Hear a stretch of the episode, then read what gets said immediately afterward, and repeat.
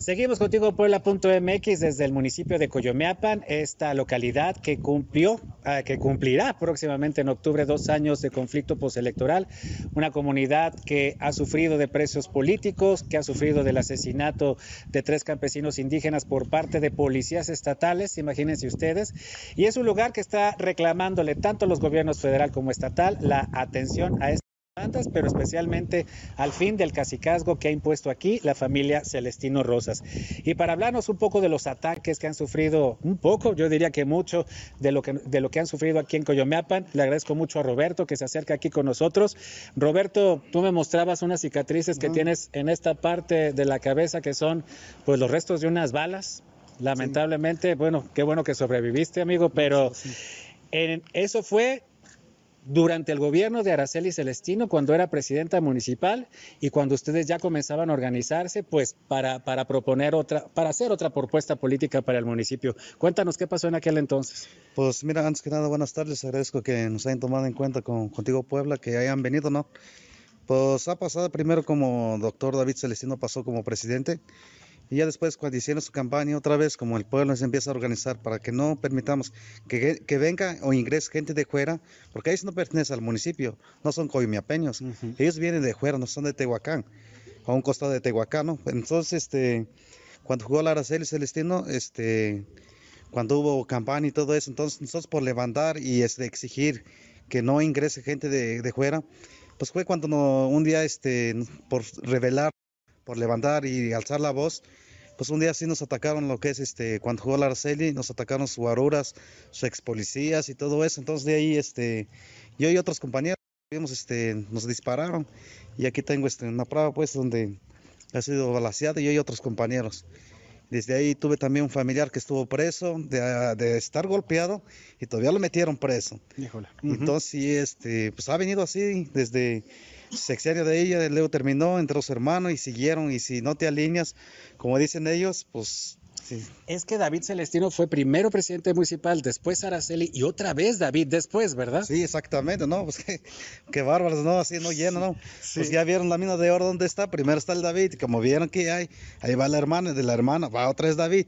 Y de ahí otra vez, cuando jugó el Rodolfo, otra vez uh -huh. es este, la Araceli, este, es su esposa del Rodolfo. De ahí fue cuando ganó como la diputada federal esta Araceli. Entonces, es una, una mafia del poder. Entonces, pues nosotros como, como pueblos nos levantamos y pues así como están aquí los compañeros, así nos unimos porque estamos cansados, ¿no? De que venga gente de fuera a pisotearnos, a matarnos, porque sí ha habido varios aquí en estas comunidades de, de, de este municipio, hay, hay, muchos compañeros que fueron desaparecidos, este, fallecidos en precampañas cuando hicieron todo eso. Y, y, y, en realidad conocemos muy poco de lo que ha pasado aquí en Coyomeapan, por lo que me dices, realmente hay mucha gente que ha sido víctima de, de ataques de ellos y que se ha quedado en el silencio completamente. ¿Las autoridades saben de eso? Pues a lo mejor el del Estado se hace el que no sabe, uh -huh. pero este, aquí antemano, pues es como usted dice, no, por lo mismo la gente no alza la voz porque no alzaban la voz porque por lo mismo, si hablas te ejecutan, te desaparece. Pero ya al momento de que el pueblo se cansó o muchos vemos, ¿no? La posibilidad pues animar a los compañeros y que alcemos la voz y no estar todo, el tiempo agachados eh, o que venga de, gente de fuera que nos sigan matando compañeros de, de, este municipio. Es la triste realidad porque imagínense, somos del pueblo y para que venga otra persona y nos vengan a matar, pues yo lo veo que es algo que no está no está permitido. Porque del otro lado insisten que aquí es un pequeño grupo que el que ha generado conflicto y que por eso se ha, ha, ha tenido tantas brocas Coyomeapan. Esa es la versión de, de, de, allá, de los celestinos, que ustedes son grupo, pero pues yo no los veo tan poquitos, la verdad. Sí, pues al tema así como se ve, ¿Sí? ¿no? Pues no, este, no es un grupito, sea, seamos sinceros, este, y ellos lo saben perfectamente, porque si fuera un grupito, siempre desde cuando les venimos haciendo este, estas manifestaciones, les hemos cerrado la presidencia, pero no más se burlaban, a lo mejor antes los que empezamos, éramos pocos, ¿no? Porque mucha gente tenía miedo, pero después, ahora sí, si ellos como comentan, dice, este, que somos un montoncito, que somos sicarios, usted claramente ve pues cómo estamos, ¿no? Y pues si fuéramos pocos, ya estuvieran aquí gobernando, ¿no? No tienen que andar escondiéndose en Tehuacán, en Ajalpa, andarse metiendo en sus patrullas, pasando. Por ejemplo, le voy a contar un poquito lo que pasó. Uh -huh. Otra vez, no, fue el 26 de este mes, el mes pasado que Ajá, pasó. en agosto. Ajá. Y pues no se imagina que andaba aquí cercano, aquí en San Juan. Ingresó una patrulla, se pasó como no hay señal, entonces aprovecharon, llegaron a este filtro de seguridad. Ajá ¿Y usted cree que estaba aquí los compañeros? Entonces, pues como veía la patrulla y reventó todos los conos, como no hay este, una pluma, como no hay algo para que se detenga, lo que hizo, pues se voló. Al llegar aquí, pues, los compañeros como estamos, aquí no estamos armados ni nada, porque si estuviéramos armados, nos hubiéramos defendido, ¿no? Llegaron y se bajaron y detonaron. Y de, lo más tristeza de que llegaron de gente, son civiles y venían alcoholizados y traían la patrulla este, de municipal Coyomiapa, eh, si no mal recuerdo, el número de matrícula es 766. Que iba una regidora a, bordo de la patrulla. O sea que es decir, el, mismo cuerpo de regidores de Rodolfo García también está inmiscuido o también participa en las agresiones en su contra. Sí, es que ahorita ya no son servidores públicos. Es que, seamos sinceros, ellos dicen que somos los malos. Ellos son los malos. Es una regidora, imagínate, se llama Clarisa Reyes, este Mm. Clarisa Reyes con eso. Sí, pues ahí venía, o sea, qué ejemplo.